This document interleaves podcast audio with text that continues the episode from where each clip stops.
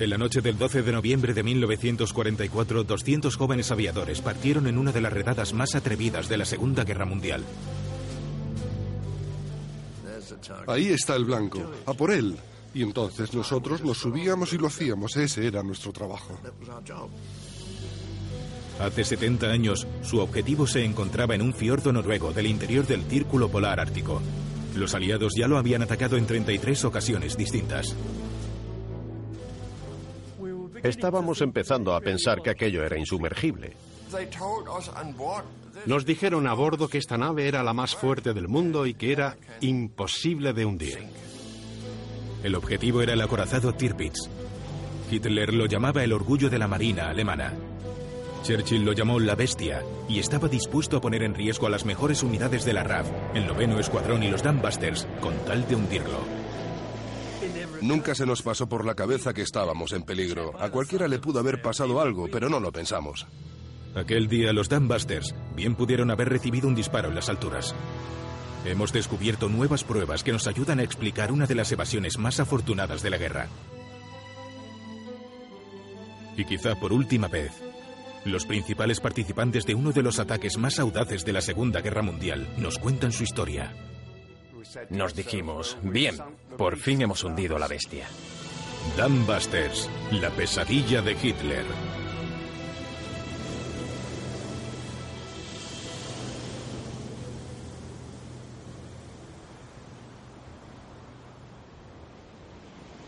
Setenta años después del hundimiento del buque de guerra Tirpitz, el historiador Patrick Bishop está explorando el fiordo noruego donde descansó por última vez.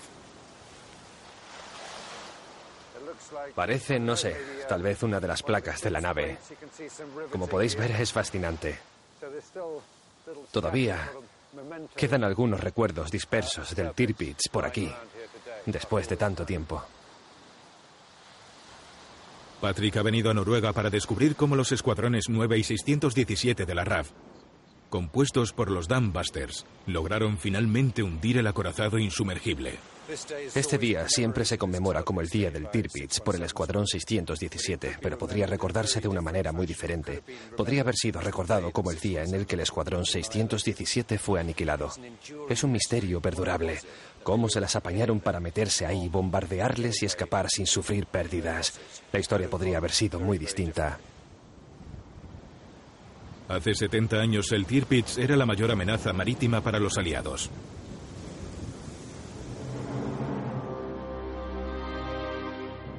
Con una velocidad de 35 nudos, era más rápido que cualquier barco de guerra británico. Sus ocho cañones de 40 centímetros podían disparar a 17 millas de distancia, más allá del horizonte. Podía hundirte antes de que te enteraras. Su coraza era tan gruesa que las bombas convencionales rebotaban en ella. Un extraordinario barco gigante, el Tirpitz, fue construido como lo más insumergible que un buque podía ser. Cuando Hitler sacó el Tirpitz el 1 de abril de 1939 fue noticia en todo el mundo. El adolescente Tony Iveson se quedó fascinado cuando vio las imágenes. Me acuerdo que lo vi en un cine de York, donde vivía. Entre las noticias pusieron este acorazado enorme. Cuando lo vi con mi novia, no tenía ni idea de que algún día yo acabaría vinculado con el Tirpitz. Tony era parte de una generación que creció con la idea romántica de volar. Cualquier hombre joven del mundo quería viajar en avión. A veces, cuando llegaba el sábado noche y salías de fiesta, si alguna chica te preguntaba, ¿qué has hecho hoy? Le decías, he estado jugando con la muerte en el cielo. Tony, que ahora tiene 94 años, pilotó aviones Spitfire en la batalla de Inglaterra. Luego se unió la fuerza de bombarderos de élite, los Dambusters. En 1943, el Escuadrón 617 reventó las presas de la cuenca del Ruhr, usando la bomba de rebote del inventor Vance Wallis. Los miembros de este escuadrón se convirtieron en los expertos en bombardeos de la RAF. Un año después de la hazaña de las presas, la mayor parte del escuadrón había desaparecido o muerto en combate. Era el momento de una nueva generación de buenos pilotos jóvenes.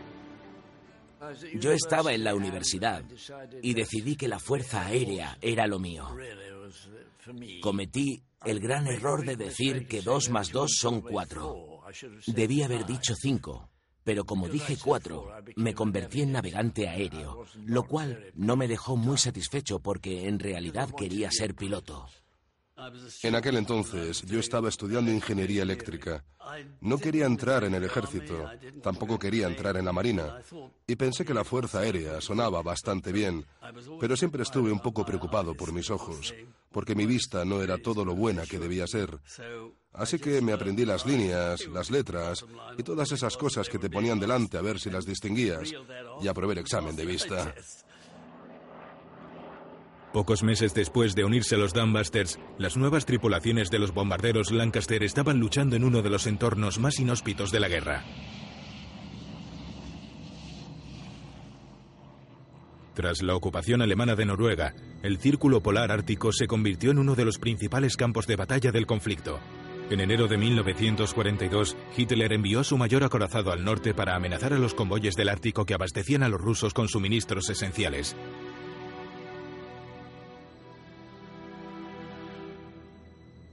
Churchill prometió a Stalin que mantendría ese sustento porque sin él, el esfuerzo de guerra soviético se derrumbaría. En junio de 1942, el mayor convoy del Ártico, de 35 buques mercantes, zarpó escoltado por 43 buques de guerra. Eran muy conscientes de que el Tirpitz estaba destinado a aparecer.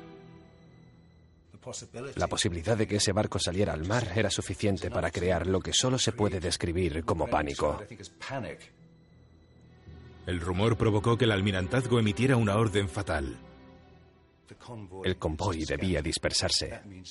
Eso significaba que toda esa escolta gigantesca que había reunido debía volver a casa y que los buques mercantes se quedaran solos. Esta fue una decisión extraordinaria. Y de todas las naves que partieron, solo 11 llegaron a puerto. No los hundió el Tirpitz, sino los submarinos alemanes y la Luftwaffe. Así que sin disparar un solo misil, el Tirpitz ya se habría notado una enorme victoria psicológica sobre los aliados. Esta pérdida, la del mayor convoy del Ártico, provocó una respuesta furiosa de Winston Churchill. Es imperativo destruir este barco. Es el objetivo marítimo actual más importante. Ningún otro se le puede comparar. Mientras los barcos de la Marina Real se necesitaban desesperadamente en el lejano oriente, los británicos lanzaron de todo al Tirpitz, incluyendo bombarderos, torpedos tripulados y submarinos enanos.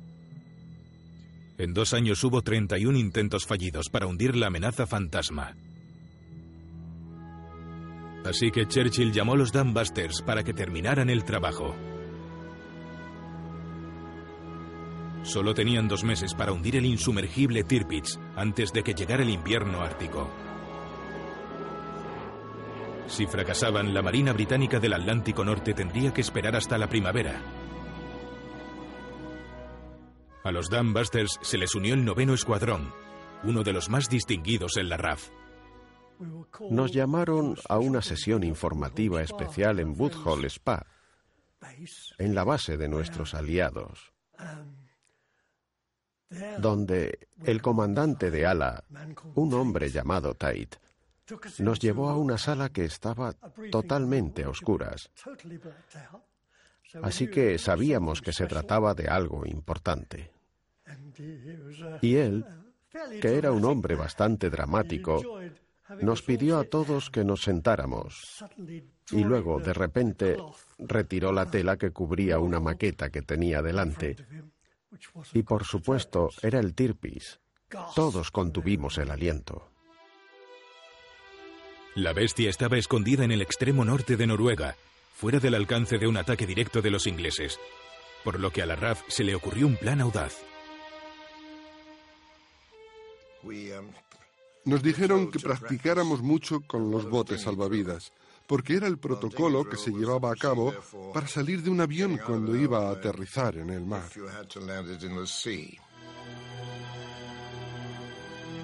Iban a atacar la nave a través de la Unión Soviética. El 11 de septiembre, los dos escuadrones despegaron en una misión sin precedentes de 5.400 kilómetros. Primero viajaron 1.700 kilómetros hasta Rusia. Luego, después de repostar todo lo que podían unos Lancaster, siguieron adelante con el fin de bombardear el Tirpitz. Entre sus bombas llevaban la nueva Talboy de 9.000 kilos creada por Vance Wallis.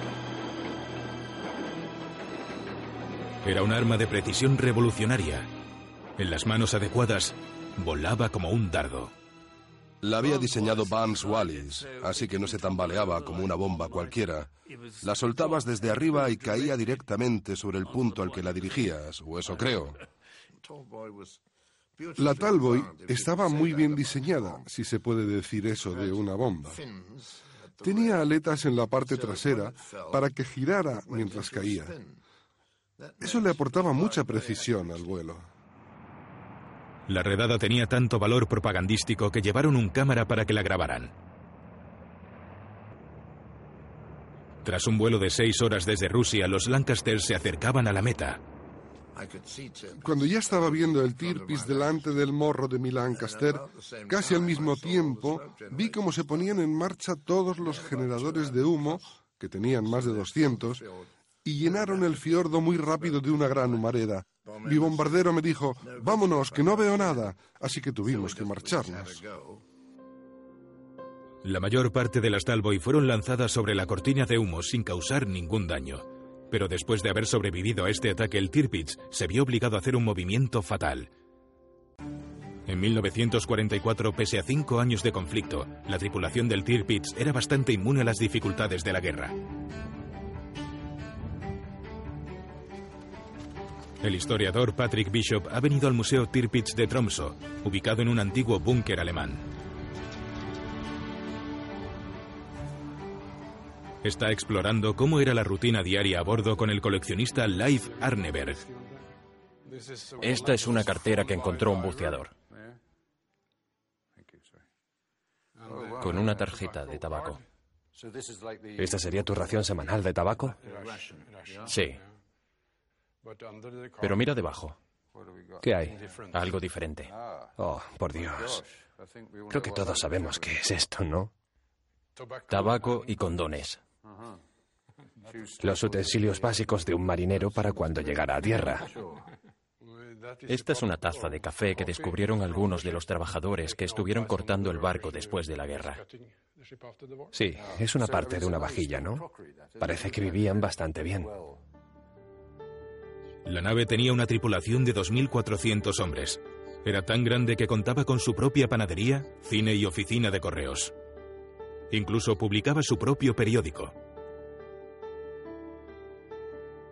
Karl Heinz Kessling tenía 21 años cuando entró por primera vez a bordo del Tirpitz de 42.200 toneladas. ¿Que cómo era el Tirpitz? La primera vez me perdí. Sí. Me perdí. Éramos jóvenes y orgullosos. Y las chicas les gustaba nuestro uniforme azul. Ya me entiendes. Las tropas alemanas se retiraron en todos los frentes, y mientras los hambrientos civiles alemanes se enfrentaban a ataques diarios en sus ciudades, la mayor parte de la vida en el Tirpitz no se vio afectada. Nos daban buena comida y habitaciones limpias. Baños limpios. Teníamos carne tres días a la semana. Y por la tarde nos daban salchichas y queso, entre otras cosas. Todos los domingos nos servían sopa de vino tinto, con nata. Vete a saber de dónde sacaban el vino. ¿De Francia o quién sabe de dónde? Pero después de tomarte un tazón de esa sopa, ya estabas un poco entonado. Pero en octubre de 1944, mientras las fuerzas soviéticas avanzaban en Noruega, el Tirpitz se trasladó a 200 kilómetros al sur de Tromsø. Fue un error fatal. El barco quedó casi al alcance de un ataque directo. La noticia animó a Churchill a sumarse a la presión. Considero que debe hacerse todo lo posible para atacar esta nave, incluso aunque suframos bajas. La RAF entró en un frenesí de actividad. Si a los bombarderos Lancaster les quitaban su exceso de peso y los llenaban de combustible adicional, podrían alcanzar su objetivo. Nos cambiaron los motores y le quitaron la coraza a los aviones, la que había detrás del asiento del piloto y la pieza grande que blindaba el aparato. Tenían que reducir el peso, así que le sacaron la torreta superior. Quitaron las armas de la torreta delantera y disminuyeron la cantidad de munición en la torreta trasera. A menor peso, más posibilidades. Pero los Lancaster tenían que transportar un combustible de aviación de más de 100 octanos para llegar hasta Tromso. Los tanques de combustible extra eran un tanque de Wellington de 900 litros y un tanque Mosquito de 200 litros colocados uno encima del otro en el interior del fuselaje, donde estaba la cama de reposo. Y era tan peligroso que el personal de tierra tenía que ponerse unas zapatillas deportivas, porque si llevaban botas y les caía una chispa, probablemente estallaría toda la aeronave, al menos una, y quizá varias más a su alrededor también. Debo decir que pese a que todos los tanques de combustible estaban bien cerrados y no había ninguna señal de fuga, esos 100 octanos se seguían oliendo.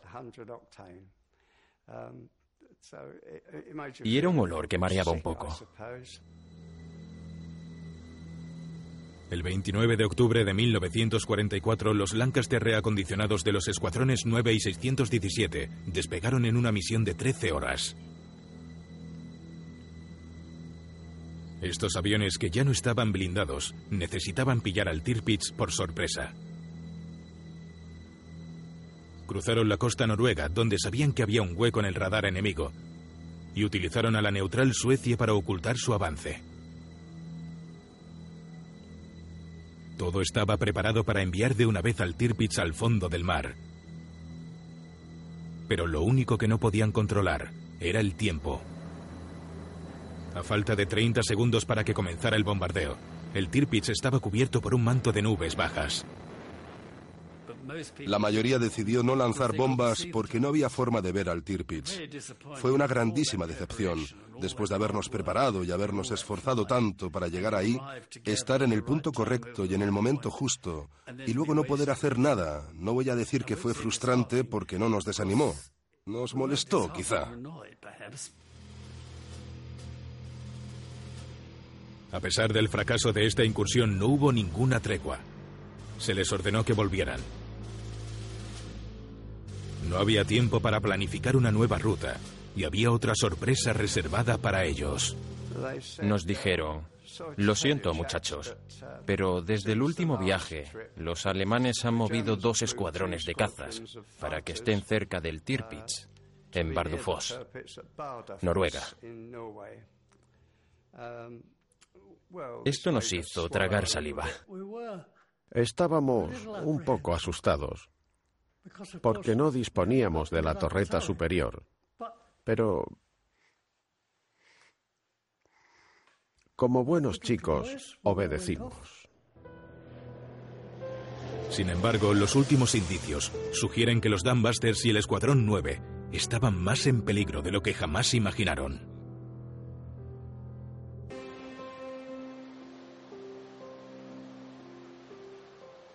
En 1944, la RAF se disponía a atacar el acorazado Tirpitz por tercera vez en dos meses. Los ingleses todavía confiaban en coger a los nazis por sorpresa, aunque iban a tomar la misma ruta.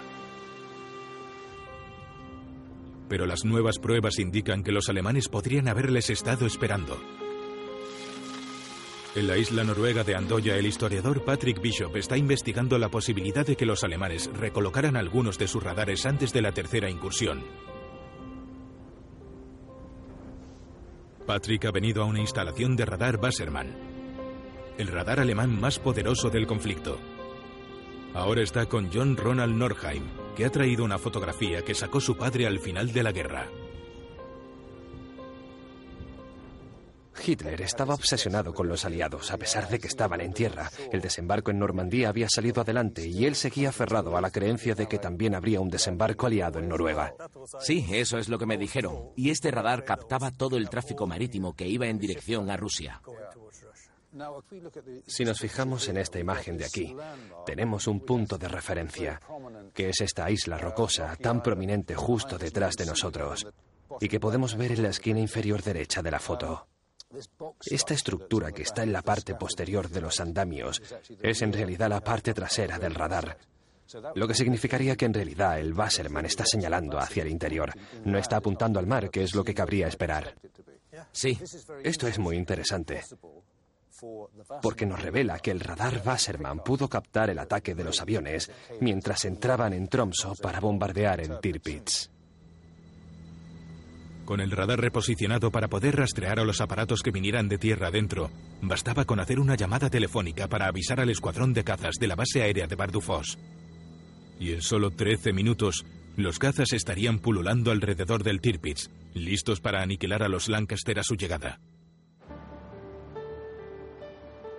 Uno de esos pilotos de combate de Bardufos ahora vive al otro lado del mundo, en el sur de California. Kurt Schulz, de 92 años, queda con un grupo de ex veteranos aliados cada semana. Hace 70 años no habría dudado en derribarlos. Es una amistad que se ha forjado y estoy muy contento de que sea así, porque yo era el enemigo. Kurt empezó la guerra como navegante aéreo de bombardeo sobre Inglaterra. Pero más tarde se convirtió en piloto de combate. Le enviaron a un escuadrón de ases de combate ubicado en el interior del Círculo Polar Ártico. Acostumbrado a una disciplina férrea, se vio sorprendido por la actitud relajada que encontró allí. Llegué solo unos días después de que intentaran matar a Hitler. Y como ya sabéis, el saludo era así. Pero ahí, cuando todos entraban, en lugar de saludar de esa manera, saludaban así. Y pensé, vaya Kurt, ¿dónde te has metido? Digamos que era un grupo muy flojo en lo que se refiere a la disciplina, pero luego tenía muchísimo éxito. Kurt participó en 63 misiones y ocasionó tres muertes confirmadas. Algunos de sus colegas en Bardufos se encontraban entre los soldados con mejor puntuación de la guerra. El comandante Erler tenía 199 victorias y creo que el capitán Dor, que era comandante del grupo, tenía quizá 160. Joachim Nors tenía alrededor de 100. Estos tres juntos sumaban casi 500 victorias. Mientras los Lancaster despegaban en las primeras horas del 12 de noviembre de la costa helada del norte de Escocia, sus tripulantes a bordo rezaban mentalmente.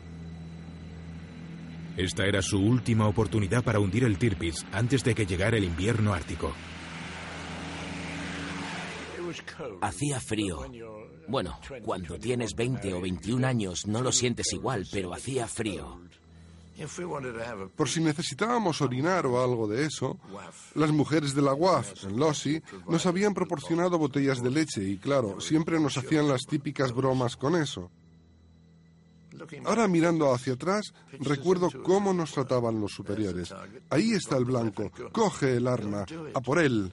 Y entonces nosotros nos subíamos y lo hacíamos. Ese era nuestro trabajo. Fue un viaje largo, muy largo. Y por supuesto, no hubo contacto por radio. La única forma de poder orientarnos, de poder orientarme por el cielo, era sacándole una foto a la estrella que creía que era la correcta y luego cruzar los dedos. A las 7 de la mañana los bombarderos giraron al este a través de lo que creían que era una brecha del radar. Pero los archivos alemanes demuestran que ya los habían visto. Indefensos, cargados de combustible y con dos toneladas y media de explosivos dentro de sus bombas Talboy, eran extremadamente vulnerables. Nos dimos cuenta de que estábamos volando en un cielo bastante despejado, lo cual era perfecto para nuestro trabajo. Pero luego pensamos que eso también le vendría muy bien al enemigo.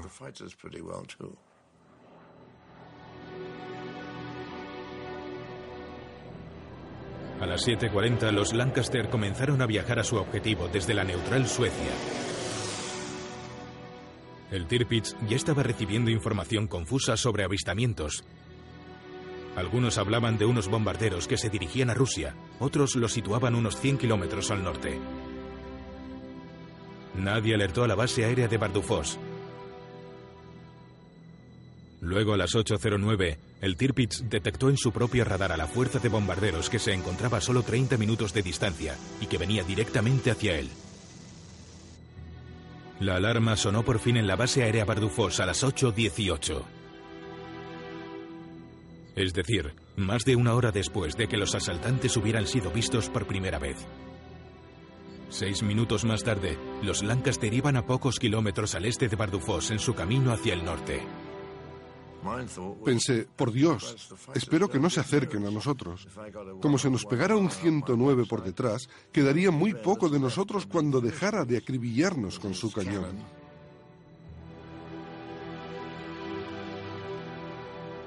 A las 8 y 30, Kurt Schulz llegó a su caza ME-109.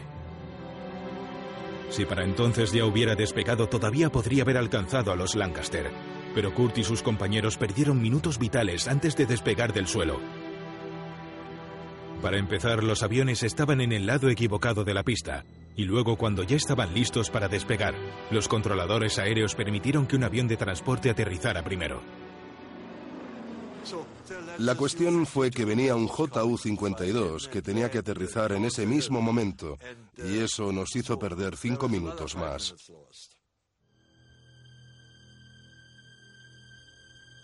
Justo antes de las ocho y media, los Lancaster comenzaron a acercarse al Tirpitz. Las cámaras de la RAF estaban preparadas para grabarlo todo. De momento no había ninguna señal de Kurt y los suyos. Era un domingo, sí. Yo estaba de pie en la cubierta. Luego sonó la alarma y vimos los aviones por el sur.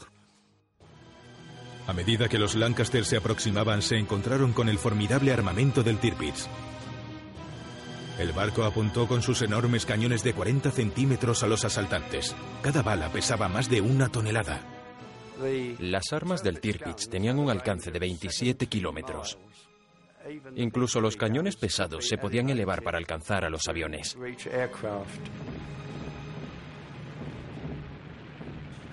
Aquello fue un auténtico despliegue de humo. Vi una bala de cañón enorme que venía disparada y que fácilmente podría haber destruido dos Lancaster a la vez. Podías ver cómo subían las balas. Parecían venir a cámara lenta. Era una visión fascinante. Nunca he vuelto a ver nada igual. Un minuto después, el resto de las defensas del Tirpitz abrían fuego sobre los atacantes. Mi puesto de combate era el del arma antiaérea. Hay que quitarse el sombrero ante los artilleros alemanes. Habían calculado la altitud perfectamente. Nosotros estábamos a 4.600 metros y el fuego antiaéreo estaba llegando exactamente a ese nivel. Pero tuvimos la suerte de que dispararon un poco pronto. El fuego antiaéreo nos pasaba por delante, a solo unos cuantos metros de distancia. Cuando el combustible de un tanque de 900 litros se agota, es cuando se convierte en peligroso porque, como en ese instante te alcance un poco de fuego antiaéreo, se toparía con el combustible vaporizado en las alturas. ¿Que cómo me sentía?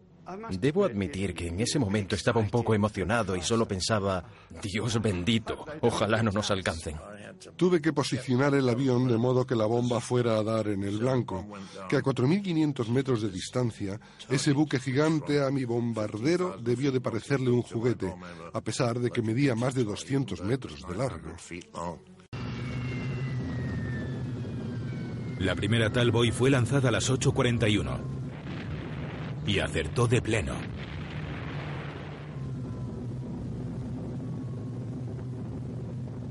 Las cinco siguientes también impactaron en el objetivo. Tres fallaron por poco y una salió desviada. Sí, podías verlas caer y casi parecían dardos, porque las habían pintado de un color verde brillante. Y la imagen era bastante agradable cuando mirabas cómo impactaban ahí abajo. superaban la velocidad del sonido, así que os podéis imaginar lo que sintieron esos pobres marineros mientras les caían un par de bombas encima. Cuando esa monstruosidad viene contra ti, simplemente no puedes respirar. Es como si alguien te hubiera quitado el aire.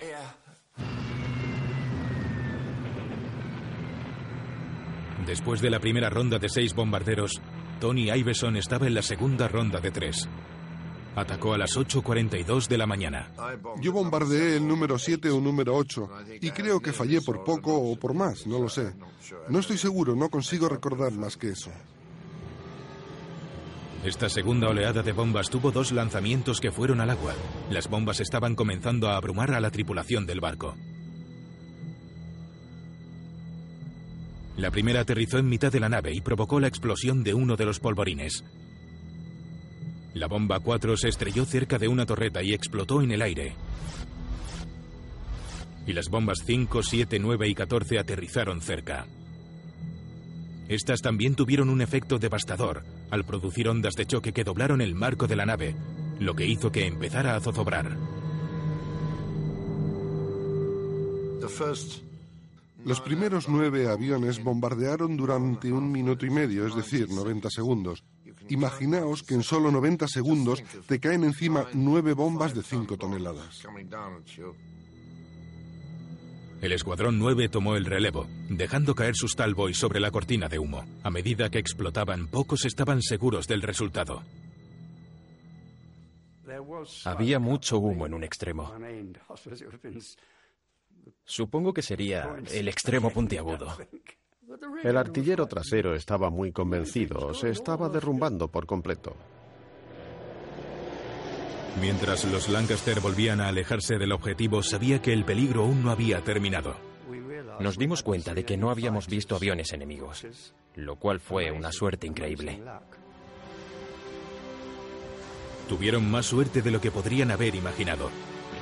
Los primeros cazas alemanes estaban a menos de tres minutos cuando cayó la última bomba. Tardé aproximadamente diez minutos en llegar a Tromso desde Bardufoss. Cuando aparecí, el Tirpitz ya se estaba hundiendo. Así que me di la vuelta y volví. No podía hacer nada. A Kurt se le habían escapado los indefensos Lancaster. Todos sus tripulantes regresaron a casa a salvo. ¿Fue suerte? ¿O tuvieron que ver otros factores?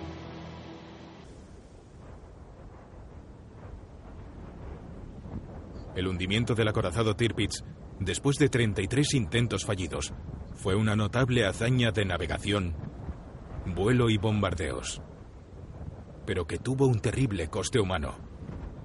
1.700 marineros estaban a bordo cuando el barco empezó a volcarse. Yo no vi la explosión del impacto en el barco, pero sentí el temblor. Eso desde luego. La nave pegó un salto de medio metro y en el instante siguiente comenzó a naufragar. Empezó a hacer así, hasta quedar colgando por aquí, en esta posición.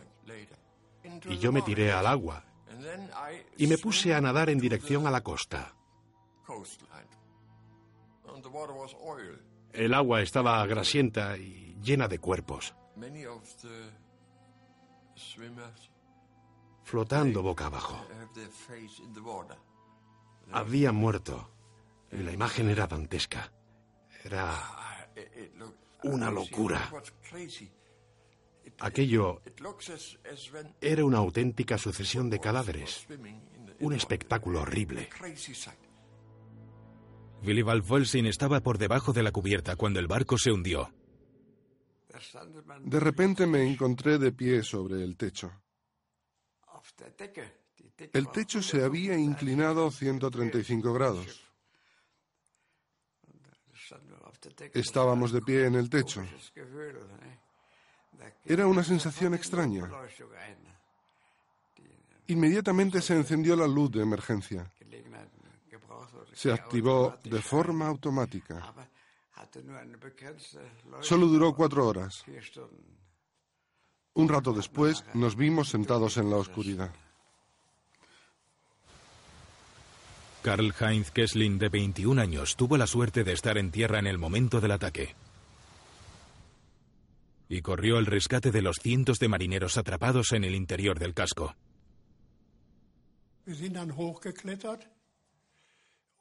Subimos con el teniente Sommer. Teníamos pintura y pinceles y marcamos los lugares donde la gente estaba atrapada.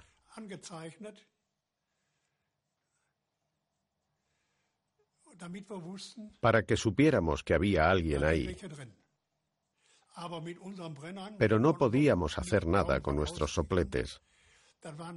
Solo teníamos herramientas básicas. Cuando llegaron con sopletes más grandes, ya pudimos seguir.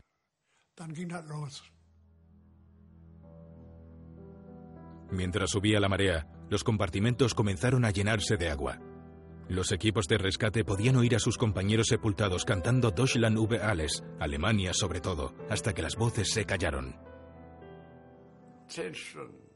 Diez horas después, fuimos rescatados por el teniente Sommer. Él nos sacó. Habíamos estado llamando desde el interior, llamando a base de golpes contra el lateral de la nave. Hablamos con un hombre en particular, Siggy Strecker. Había 20 hombres allí con él. Dijo, sacadnos de aquí, que nos estamos hundiendo. Cuando la marea alcanzó su punto más alto, no se les volvió a oír. Habían muerto.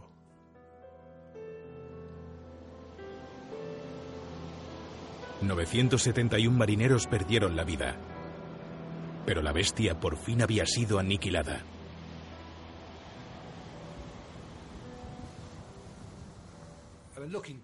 Cuando miramos atrás, es asombroso que los asaltantes lograran salirse con la suya. Si uno piensa en ello, eran los defensores los que tenían todas las posibilidades a su favor. Tenían el escuadrón de cazas muy cerca, que al parecer cumplían con el trabajo específico de velar por el Tirpitz. Tenían los sistemas de radar, que al parecer estaban apuntando hacia el interior. Y sin embargo, al final de aquella mañana, el Tirpitz acabó hundido y los atacantes lograron su objetivo y escaparon prácticamente impunes. Tal vez fue solo pura suerte, pero muchas veces he pensado que igual hay otra explicación para lo que sucedió.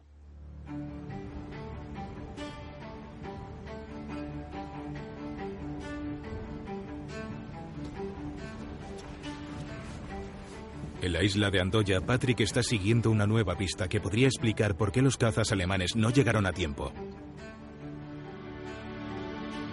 Va a verse con un residente local, el periodista Sander Petersen. Cuando era un joven estudiante de 17 años, Sander trabajaba en la base del radar de Andoya para un oficial alemán, el teniente Karl Wessner. Wessner era un eslabón clave en la red de comunicaciones de la isla y Petersen piensa que Wessner pudo haber demorado la llegada de información vital al escuadrón de combate de Bardufos. Digamos que Wessner tenía simpatía por Inglaterra. ¿Cómo te hizo saber que simpatizaba con los enemigos de Alemania? Habla muy bien noruego. Y nos dijo en noruego Chicos, mirad esta pitillera de plata, que era como una caja de cigarrillos. Sí, y era bonita, muy bonita. Y dentro estaba la Union Jack. La bandera de Reino Unido. Sí, ahí estaba. La sacó y nos la enseñó así. Besner estuvo en el lugar adecuado y el momento adecuado, pero retrasó a propósito la llegada de información clave sobre el ataque Creo que Wessner impidió, en cierto modo, que se enviaran aviones alemanes a derribar los Lancaster. Quizá tenga razón. Puede que Wessner tuviera algo que ver en esa demora. Sí, sí. Sin duda. Sin duda. Para respaldar la historia de Sander Petersen, Patrick ha estado buscando más pruebas. Y ha descubierto una carta en los archivos noruegos escrita por Bessner justo después de la guerra. Esto solo confirma las credenciales antinazis de este hombre. Según lo que dice él mismo, estaba trabajando activamente en contra de su propio pueblo desde 1944. Y no solo él. Tenía por lo menos tres colegas colaborando en esta conspiración, por así decirlo. Estos alemanes tenían un plan de sabotaje que iban a poner en marcha en caso de que hubiera un desembarco aliado y tenían un plan bastante elaborado para disparar a sus propios oficiales e izar la bandera blanca. Se comunicaba en secreto con la resistencia noruega, donde le escondían. Si no estuviera trabajando con ellos, estoy seguro de que no le hubieran acogido de esa manera. Así que esto coincide totalmente con la descripción que nos ha dado Sander de él.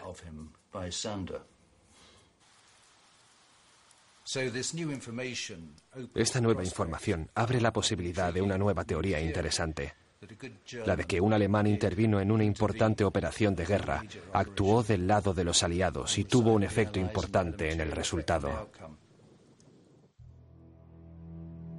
Tras oír la noticia de que por fin habían destruido a la bestia, Churchill escribió a Stalin.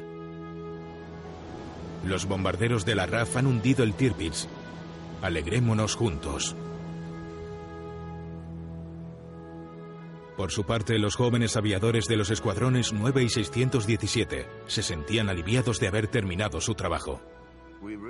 En realidad no supimos que habíamos hundido la nave hasta que volvimos a estar cerca de la base y nos lo contaron. Enviaron una señal para decirnos que la habíamos exterminado. Sí, fue una sensación maravillosa. La llamaban la bestia de Churchill. ¿No es así? Así que nos dijimos, bien, por fin hemos hundido a la bestia. Es una experiencia muy interesante hablaros de algo que sucedió hace casi 70 años. Y eso que solo tengo pequeños destellos de recuerdos. Me estoy acordando, por ejemplo, del momento de la celebración, con la cerveza corriendo por todas partes, el comandante de ala en medio, borracho como una cuba, y un montón de risas, gritos y parloteo. Sí, una auténtica fiesta. Habíamos efectuado tres intentos. Estábamos empezando a pensar que aquella cosa realmente era insumergible. Frank Tilly y Basil Fish aprovecharon que tenían el fin de semana libre para hacer una escapada al Palladium de Londres y ver al cómico Tommy Trinder. Recuerdo que Tommy Trinder hizo un chiste sobre el Tirpitz y nosotros, que estábamos ahí sentados, nos sentíamos satisfechos de nosotros mismos, el viejo Basil y yo. Hace 70 años, Kurt Schulz casi derriba a Tony Iveson en los cielos del norte de Noruega. En la actualidad, estos antiguos enemigos ahora son grandes amigos. Hola. Buenos días, Tony. Hola, Kurt. Me alegro de volver a hablar contigo, solo una semana después de tu nonagésimo cuarto cumpleaños. Me gusta, Kurt. Nos conocemos, nos llevamos bastante bien y hemos coincidido varias veces en mis viajes por California. A Tony no le entusiasmaba mucho la idea de conocer a un maldito piloto alemán. Al principio estuvimos un poco reacios el uno con el otro, pero luego nos tomamos una copa y se relajaron los ánimos. El saludo inicial fue frío, pero empezamos a hablar y nos hicimos amigos. Nunca hablamos de la guerra, hablábamos de cualquier otro tipo de cosas que nos interesaran. Bueno, Tony, hasta pronto. Vale, hasta luego. Adiós. Eso es. No parecía andar muy bien de salud. Es la situación a la que nosotros, como seres humanos que somos, llegamos después de que los políticos hicieron con nosotros lo que quisieron. Nosotros solo decíamos, sí, señor. 70 años después, la incursión que hundió finalmente el Tirpitz todavía se considera uno de los logros destacados de la guerra aérea. Creo que fue muy bien planeada y muy bien ejecutada. Porque lanzar esas bombas tan grandes en aquel círculo tan estrecho y acertar en el barco fue una hazaña.